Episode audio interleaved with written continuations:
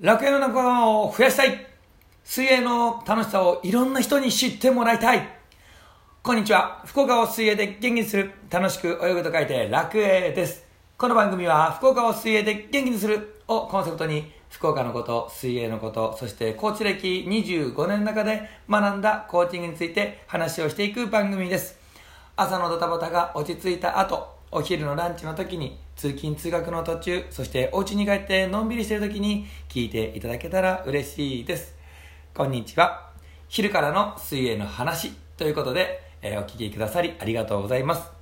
この番組はですね、毎朝7時から行われている朝から水泳の話をコンパクトに、コンパクトに、えー、した水泳の話となっております。今日お伝えするのはクロールで体が沈んでしまう人へクロールの呼吸は回転動作で呼吸をする。これを、えー、お話ししていきたいなと思います。クロールで泳いでて体が沈んでしまったりする人いませんか？それも呼吸をするときになぜかバランスが崩れて沈んでってしまう。だから沈んでる状態で呼吸するから顔を上げるのにもっともっと顔上げてもっともっとバランスを崩してしまう人多いんです。こんな人に向けてのお話になっていきますので聞いていってください。さあそういったことにえそういった人に対しての確認してもらいたいことが3つあります。1つ目手をゆっくり動かして体が回転するのを実感してますか？2つ目体が回転し始めてから横を向いてますか？3つ目息を吸った後下を向いてすぐ息を出してませんか？この3つを確認してもらいたいなと思います。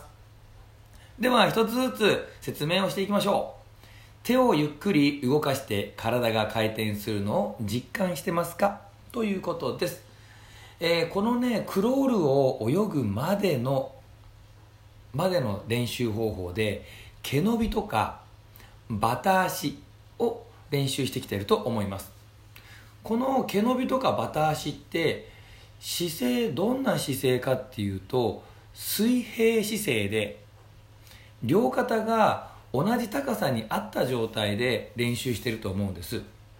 この両肩が同じ高さにあるっていうのがちょっとイメージしづらい方はその場所で手を上に上げてみてください。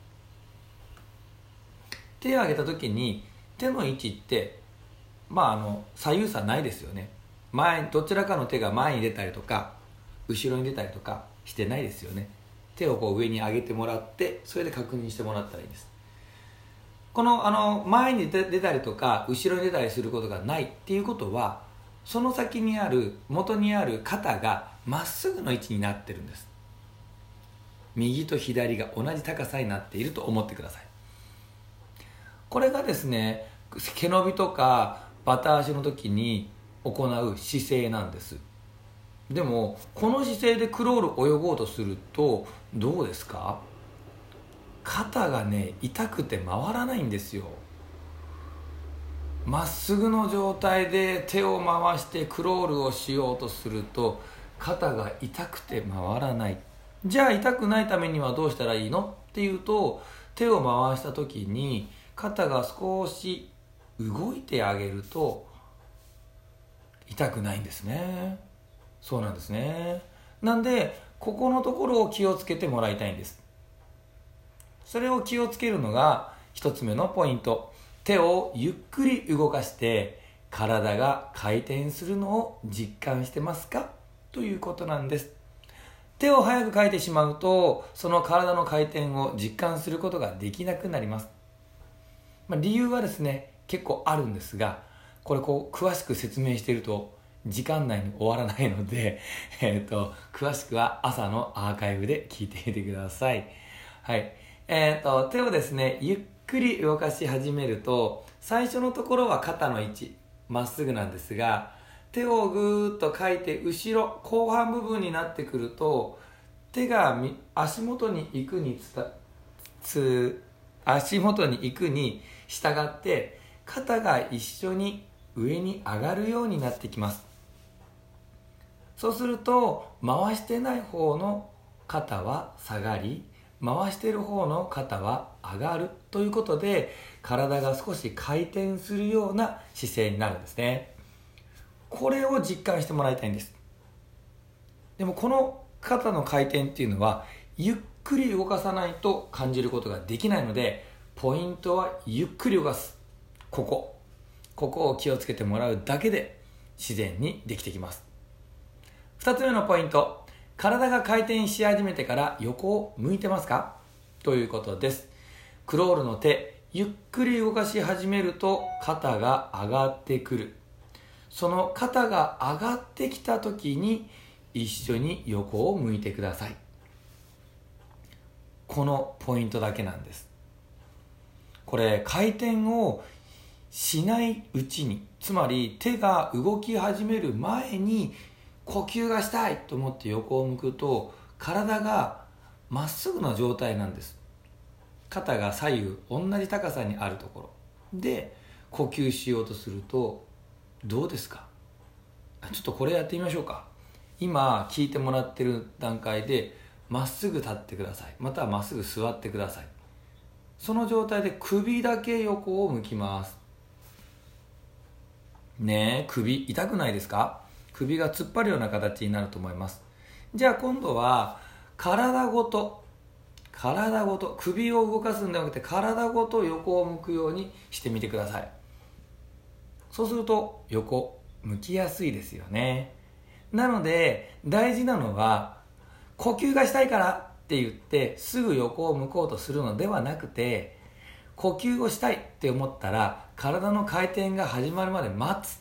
または体ごと一緒に横を向こうってしてもらうと呼吸がしやすくなっていきます。最後3つ目。息を吸った後下を向いてすぐ息を出してませんか？肺の中には空気が入ってます。この空気が入った肺は浮き袋と同じような形で体を浮かばせることができます。上半身に肺がありますよね。その肺に空気が入って浮き袋代わりになって持ち上がる浮かんでくる。そうなってくるとどうですか？浮いて泳げるよねって思いますよね。でもこ、えーと、初心者の方で多いのが呼吸をしました。パ。そして下を向きました。すぐブクブクブクブクって息を吐いちゃうんです。そうすると浮き袋の中の空気がなくなってくるので浮かんでられる時間が少なくなってきてしまう。そして最後の方では沈んでしまう。ということになってしまいます。なので息を吸った後は息こらえをして息を少し止めておいて手でを使って前に進みましょう。そして呼吸をするよっていう時には息をブクブクブクって吐きながらパ横、え、体ごと横を向いて呼吸をしてみてください。このポイントすごく大事になってきます。3つのポイントを意識しながらクロール楽に泳げたっていう風になってもらいたいなと思いますので頑張って練習をしていきましょう。